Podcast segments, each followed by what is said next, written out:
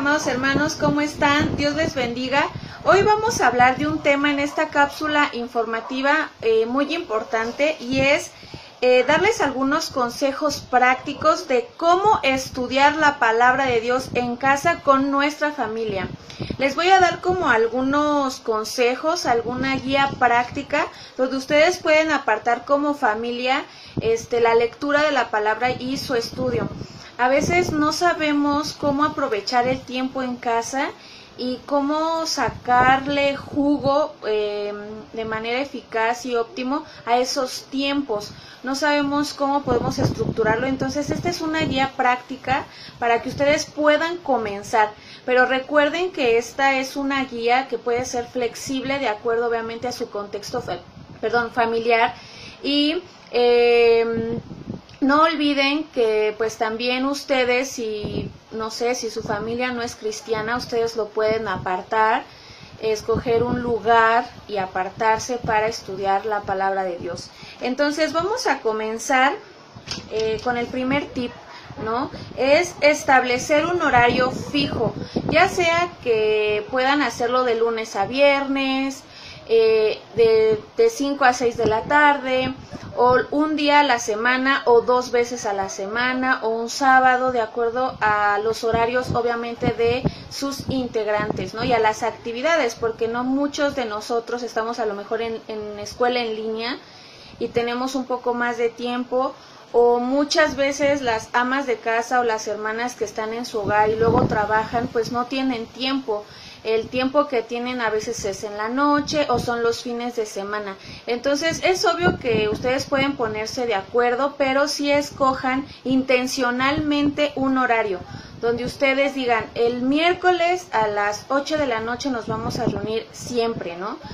Entonces, escojan un horario y, un lugar específico, ya sea eh, mi sala, ya sea la sala de mi suegra, ya sea la sala de mi mamá, eh, donde sea, pero un lugar donde podamos eh, intencionalmente nosotros buscar a Dios y aparte, eh, porque para nosotros es bueno establecer rutinas en un sentido de que nuestro cuerpo se mentaliza, nuestra mente sabe que el miércoles a tal hora vamos a leer la palabra de Dios y vamos a estudiar.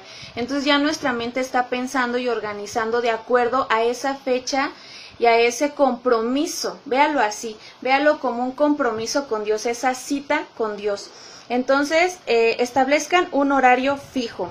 El segundo punto, el segundo consejo es que decidan em, de acuerdo a sus necesidades y de acuerdo también al, a la mm, madurez espiritual de cada uno de ustedes, escojan un libro de la Biblia.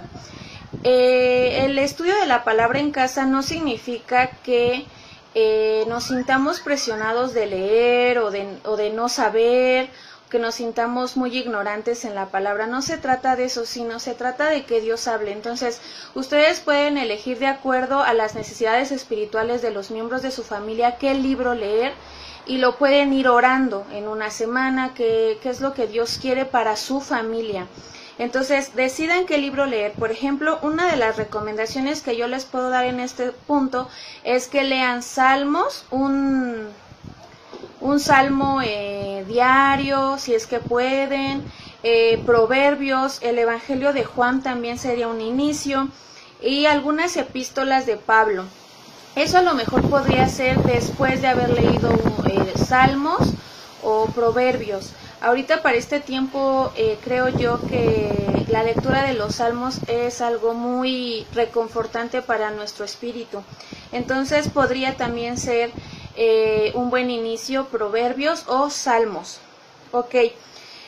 la tercera recomendación sería elaborar un programa, es decir, no improvisar. Si nosotros establecemos ya nuestro horario, nuestro lugar y el libro, eh, sería importante que estableciéramos un programa. ¿Qué quiere decir eso? Bueno, que empecemos con una lectura o que empecemos con la oración, después una alabanza, después ya el estudio de lleno, leer eh, y comentar, etcétera, cerrar con una alabanza eh, y no sé, después podríamos cerrar con algún café, ¿no? El anfitrión Eh, hay muchos que viven con sus papás, entonces no sé, podría ser, bueno, yo en esta ocasión que me toca a mí estudiar la palabra con mi mamá en mi casa, puedo este ofrecer pan con galletitas, ¿no? Y cuando sea con mi mamá, pues ya mi mamá se encargará de esa parte, ¿no? Pero es, es organizarse en ese sentido, ¿no? Elaborar un programa, no improvisar y orarlo. Eh, si se van a organizar por semana, eh, estaría muy interesante que eh, el anfitrión fuera el que organizara, abriera ese estudio.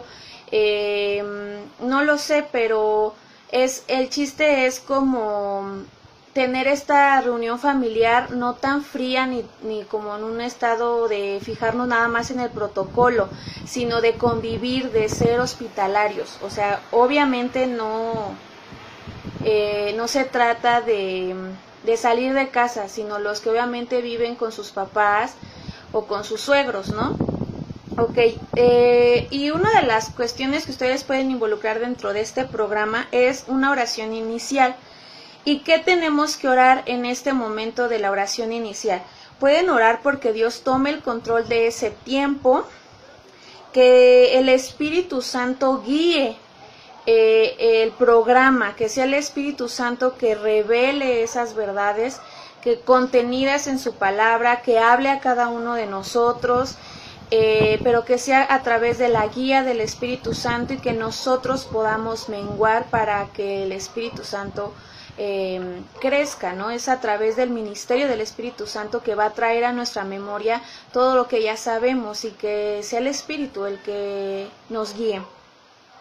También pedir una transformación y que podamos nosotros tener, ejercitarnos en la piedad y tener la mente de Cristo, ¿ok? Siempre debemos de eh, recalcar eso, pedirle a Dios que nos transforme a imagen y semejanza de Cristo, a la estatura del varón perfecto. Eh, después podríamos, esa sería en cuanto a la oración inicial, ¿no? ¿Qué orar en la oración inicial? Después podría haber una alabanza y en esta parte de la alabanza les aconsejo que no sean alabanzas que en el momento surjan, sino que ya se planifiquen, que, que ya se canten, que se tenga como pues esa organización intencional de decir, bueno, mañana o dentro de tres días o el día que me reúna, vamos a cantar estas alabanzas. No importa, amados hermanos, que no tengamos voz, que no sea nuestro ministerio, ¿no? Si no pertenecemos a la alabanza, no estamos excluidos de alabar a Dios. Eh, usted siéntase en la libertad de eh, cantar, de elegir las alabanzas que a usted más le gustan, porque es una ofrenda a Dios. Entonces, escógenla con detenimiento, escógenla, escójanlas de acuerdo a lo que usted quiere ofrecer al Señor ese día. Ok, después podrían incluir en su programa la lectura que van a leer ese día y la mm,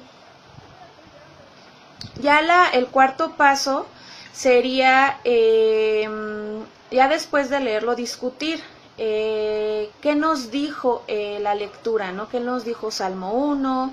¿A qué se refiere Dios con eso? Hacernos preguntas, eso es importante también. Podrían incluso aquí eh, preparar una libreta especial para esos eh, devocionales en familia o esos estudios, preguntarnos de qué nos habló el texto, cuál es el tema principal, eh, cómo resalta los atributos de Dios, los atributos de Cristo, si me habla de Dios Padre, de Dios Hijo, del Espíritu Santo, si me habla de esperanza, si me habla de desánimo, cómo enfrenta el salmista ese desánimo. Eh, es hacernos preguntas eh, o hacerle preguntas al texto para encontrar esas respuestas, pero ya más estructuradas.